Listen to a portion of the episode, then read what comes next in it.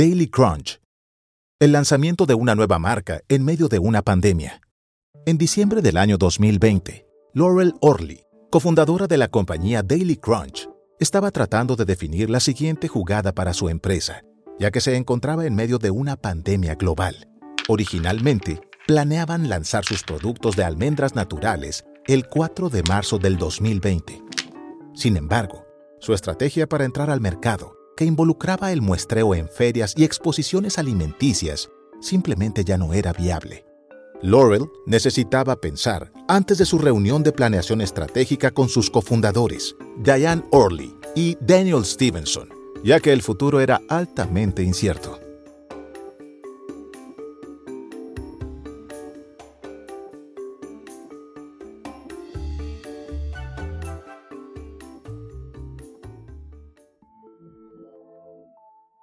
La industria de los snacks tiene un valor de 41 mil millones de dólares y ha experimentado un crecimiento del 0.6% entre el 2015 y el 2020. En ella compiten grandes empresas como PepsiCo y muchas marcas de nicho. Un estudio realizado en el 2015 reportó que el 94% de las personas consumen snacks diarios y el 70% dos veces al día. En el 2020, las marcas comenzaron a montarse sobre la tendencia de dietas saludables como keto, paleo, vegan, ofreciendo snacks naturales. Esto le dio a los fundadores la confianza de que la gente pagaría un precio premium por su producto. Los competidores directos de Daily Crunch eran marcas relativamente nuevas como Living Intentions, que estaba disponible en la mayoría de los grandes supermercados, que lanzó 14 nuevos productos en el 2018. Por otro lado, Wickedly Prime, una marca creada por Amazon en el 2016, ofrecía productos trendy saludables a los consumidores de Amazon Prime. Un diferenciador claro de Wickedly Prime era el acceso directo a consumidores de Amazon y a sus datos de consumo. Los competidores indirectos como Vienna Snacks, Back to Nature, Go Raw y Shale ofrecían productos como chícharos rostizados, granola, mix de nueces y frutas secas, semillas y galletas a consumidores preocupados por cuidar su salud. Todo comenzó cuando Diane, quien aprendió esta técnica en la India, regaló un paquete de almendras a Laurel y le encantaron. Laurel decidió dejar su trabajo y emprender junto con ella este negocio. La marca se lanzó en el 2020 con almendras naturales, almendras remojadas en café y un mix de almendras, nueces y frutos secos en bolsa pequeña de 40 gramos y una grande de 140 gramos. Establecieron presencia en las principales redes sociales, pero aunque su audiencia crecía, no lograban convertir la atención en ventas. El canal ideal para vender era su propia web, ya que esto les arrojaba datos sobre sus consumidores. Una vez que lograron establecerse en Nashville, buscaban participar en ferias de alimentos para conectar con establecimientos a nivel nacional. Pero la pandemia cambió todo. Las ferias fueron canceladas y los establecimientos medianos tuvieron que cerrar indefinidamente. Hello, everyone. I'm Lester Holt in New York. For the next hour, we're going to bring you the latest in the coronavirus pandemic, which has now infected close to one and a half million people worldwide. Su estrategia se tornó inoperable y necesitaban cambiar el approach. En junio del 2020, decidieron comenzar a vender sus productos a través de Amazon para expandir su alcance a nivel nacional y aprovechar el aumento de compras en línea detonado por la pandemia.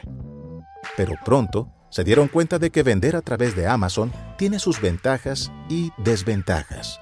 Por un lado, esto les permitió acceder a 126 millones de suscriptores de Amazon Prime, pero, por otro lado, Amazon les cobraba cuotas de inventario, almacenamiento, suscripciones y publicidad que ascendían a un 25% del precio del producto y hacían la operación poco rentable. Amazon ni siquiera compartía con ellos la data de consumo de sus clientes. Quizá la única ventaja de vender por este medio era el darle mayor exposición a la marca.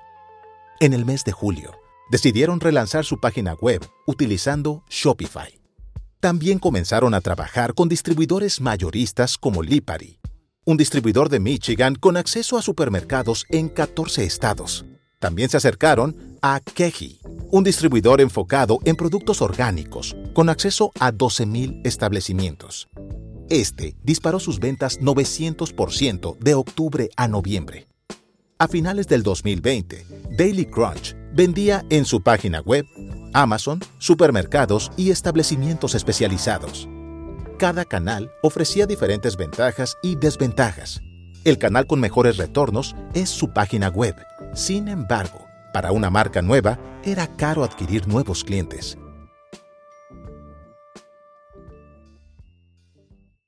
Preparándose para el 2021, Daily Crunch decidió diversificar su oferta de productos para montarse sobre la ola de algunos ingredientes que se habían vuelto trendy.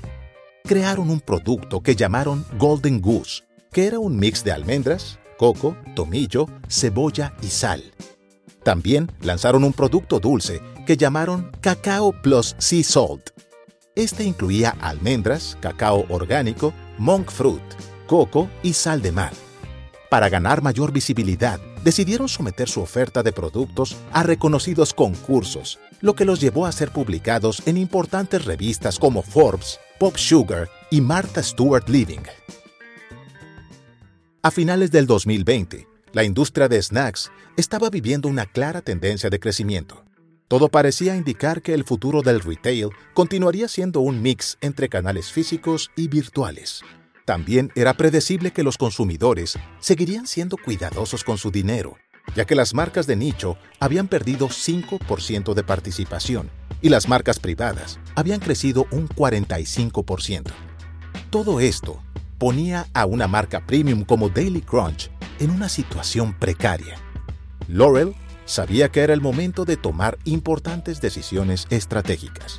Sus opciones incluían invertir más en publicidad digital y o diversificar los productos con nuevos sabores y tamaños. Reunió toda esta información y entró a su reunión de planeación con sus cofundadores Diane y Dan.